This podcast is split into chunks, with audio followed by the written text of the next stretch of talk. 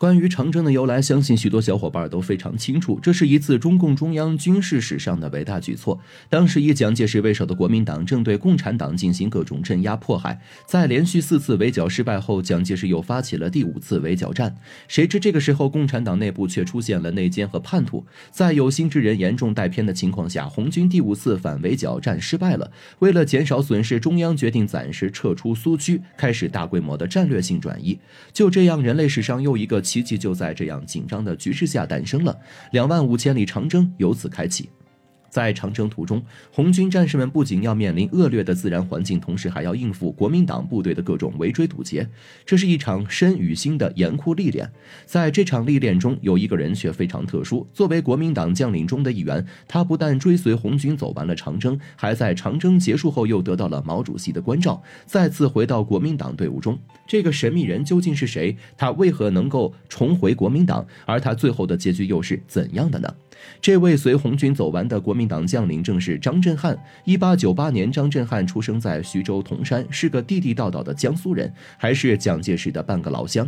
在那个年代，他和大多普通人家的百姓一样，过着食不果腹、衣不蔽体的日子。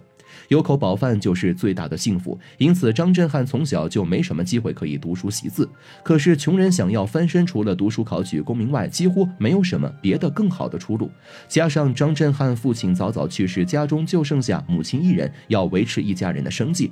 为了挣钱，张震撼的妈妈不得不接些洗衣做饭、纳鞋底的活计。因此，出身寒门的张震撼在长大以后，对穷人充满了同病相怜的情绪。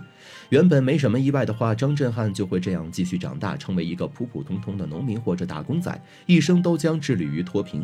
但时逢乱世，想要过安稳日子呢，也不是那么容易的。在家里亲戚的建议下，张震撼将目光投向从军。刚好保定陆军军官学校正在招生，可以免费入学。如果幸运入选，起码吃穿是不用发愁了，可以替母亲省下好大的一笔开支。一不做二不休，张震撼拿定主意后就动身前往学校了。恰好亲戚在北洋军阀中混了一个小小的官职，有了中间人，张震撼顺利进入了保定陆军军官学校进行学习。一九一六年。他从学校炮科专业如期毕业。对于这个时期像张震撼这样的情况来说，能够入伍参军的确是最好的选择，甚至比读书是还要有出息的选择。毕竟乱世之中，谁有兵权，谁就有话语权。枪杆子比笔杆子可是有分量多了。因为在部队表现出色，张震撼一路加官进爵，仕途稳步上升。一九三一年，还被委任为了鄂军第四十一师的师长，官至中将，实现阶级跨越。照这个发展速度来看，不出几年，当上司令员。不是难事儿，不过人的性格呢，终究会影响人的仕途。虽然成了一名军人，但张震撼仍旧保有一颗正义之心，尤其见不得那些军阀鱼肉百姓糟蹋乡里。所以北伐战争期间，他毫不犹豫成了北伐军的一员。等到接触红军的时候，张震撼不敢相信世界上竟然真的有为民而生的部队，这让他非常的震撼。要知道，当时他的顶头上司是徐源泉，是蒋介石麾下剿共的主力之一。彼时，张震撼作为蒋介石半个嫡系，带着训练有素、装备精良的四十一军，在国民党内妥妥占据着王牌部队的位子。作为军人，张震撼对上级交代的任务呢，都是尽力完成。在国民党时期，他心目中的共产党人，人人均是蒋介石口中的匪，也从没怀疑过剿匪正确与否，只认为两军交战，胜利呢即是正义。一九三四年，贺龙、任弼时率领的红二和红六军正在遭遇蒋介石的围追堵截，此时张震撼战。战前扬言活捉贺龙，让蒋介石好不高兴。谁知这句话竟成了绝对完不成的 flag。一九三五年，张震撼领命出兵援助被贺龙部保卫的宣恩县城，哪知此时正中红军下怀，张震撼一头扎进了红军早早布下的埋伏中。国军四十一师呢，已如砧板上的鱼肉，加上黄百韬跑得比谁都快，丢下张震撼，直接没了踪影。结果可以想到，四十一师全军覆没不说，为首的张震撼呢也成了红军的阶下囚。看着昔日的敌人，红军方面并没有拿他祭天，反而经过商议后将张震撼留了下来。原本以为自己必死无疑的张震撼，等了多日，竟也不见红军对他有什么动作，反而还派人给他治伤，甚至连稀缺的药品都毫不吝啬地用在了他的身上。在吃饭的问题上，张震撼呢更是享受到了贵宾级的待遇。红军战士吃糠咽菜，他却可以单独开小灶，一番。操作下来，张震撼受宠若惊呢，也是丈二和尚摸不着头脑。在养伤期间，贺龙常常来找张振汉谈心，两个人相见恨晚，都抱着棋逢对手的想法，感慨处在不同的阵营。而贺龙与张振汉不同的地方在于，他也曾在国民党部队中待过，甚至那里的军风军纪令人不齿。比起红军来，正派军人少得可怜，大部分人呢都为自己的私欲绞尽脑汁，最终还是百姓在遭殃。因此，贺龙便想劝说张振汉可以重新考虑是否还要继续追随蒋介石。面对贺龙的劝说，张振汉其实是心知肚明的。这么多年，自己呢也亲眼见过国民党内部的腐化和纷争，从上到下鳄鱼之风盛行。比起红军来，那边的士兵才更像土匪。就这样，贺龙成了张振汉的知心好友，加上对方再三的劝诫。张振汉最终决定留在红军这边，而且他还希望自己可以尽些微薄之力。毕竟出身寒门的张振汉，单从经历来说呢，就和这些来自民间的红军非常相似。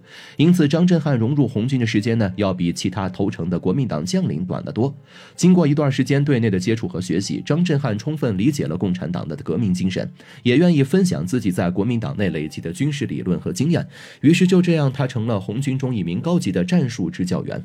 距张振汉成为俘虏仅仅过去三个月，他就已经可以站在红军战士面前，而且身份呢还是一名老师。这不仅震惊了蒋介石，也震惊了讲台下的一票红军战士。不少受过国民党迫害的士兵接受不了曾经的仇人平安无事，还能够任职教员，于是就找上级领导抱怨。而肖克耐心地听完学生们打的小报告以后，却非常平静地问他们：“你们动炮吗？你们知道迫击炮需要怎样设置才可以精准地击中目标吗？”又或者你们可以告诉身边的人什么叫做射程吗？一连串的问题抛出来后，这些抱怨的战士们，你看看我，我看看你，都不禁低下头沉默起来。再看张振汉，他在课堂上对这些问题轻松的应答如流，战士们再也没有不服气，都老老实实开始上起了课，再也没人闹事了。就这样，张振汉一直待在红军队伍中。长征前，张振汉利用自己对国民党。排兵布阵的了解，对红军提出不宜北上的建议，与贺龙将军的想法不谋而合，再次证明了他们在军事谋略上的默契，也难怪二人惺惺相惜。随后，一九三六年，长征队伍抵达金沙江畔，眼见江水湍急，红军无法渡江之时，张振汉再次想出了奇招，将岸边的竹子砍下制作竹筏，最终部队安然渡江。以为张振汉表现出色又立下大功，组织决定呢给他团级干部的待遇，这个职位可是有。骡子能骑的，可谁知四个蹄子终究比不上两只腿。过玉龙雪山的时候，因为骡子脚下打滑，张振汉被摔进了十几米的山涧中。当他再次以为自己死定了的时候，红军战士们却搭起了人梯，生生的把他从山坳里拉了上来。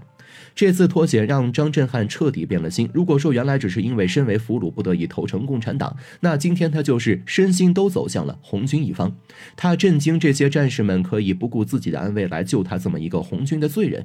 这份感情，这份无私呢，是国民党绝对做不出来的。虽然这个时候张振汉仍旧挂着国民党中将的军衔，但在国共两党的十字路口上，他已经非常清楚自己要往什么方向走了。我们都知道，长征最后红军战士们胜利会师。原本张振汉是非常希望自己留在延安的，谁知道身份特殊的他却得到了毛主席与周总理的亲自接见。受宠若惊之下，他联系到了自己远在汉口的妻子邓觉仙，将自己还活着的喜讯递了出去，还和夫人讲述了一路以来和战士们经历的种种艰辛。在得知红军此时缺乏物资的消息后，邓觉先呢立刻变卖了家产，打算将换取的物资尽数交给共产党。可这些东西。想要顺利的送到红军手中，还要面对国民党的重重关卡。面对困难，邓觉先第一个想到的人便是湖南军阀何健。作为蒋介石驻派追剿红军的一员，他身边的人呢，必然知道该如何联络到红军。于是，经过多番打探后，邓觉先将手中的物资托人带到了红军的手中。随后，又乔装打扮成农夫的样子，不远万里奔波到了陕西和丈夫团聚。七七事变后，为了让张振汉发挥最大的价值，毛主席亲自做起他的工作，让他重新回到国民党，继续在蒋介石身边，留在那里为革命做贡献。此时的张振汉身份呢，几乎是半公开的状态。如果回去，蒋介石必然不会让他好过。果不其然，刚回到国民党队伍中的张振就被关了起来。最后，出于各方压力，蒋介石才没有处死张振汉。但活下来的他，并没有被委以重任，只能够凭借经商的方式，尽力的协助共产党。到后来，解放战争期间，张振汉积极参加了湖南起义，终于可以再次光明正大的站到正义的一方。回首张震汉的一生，完全可以诠释什么叫做“浪子回头金不换”。在错误的路线上，张震汉及时醒悟。也正是因为他能够明白真正的正义是为国为民，所以比起那些在耻辱柱上钉死的国民党将领，他在九泉之下应该会安然许多。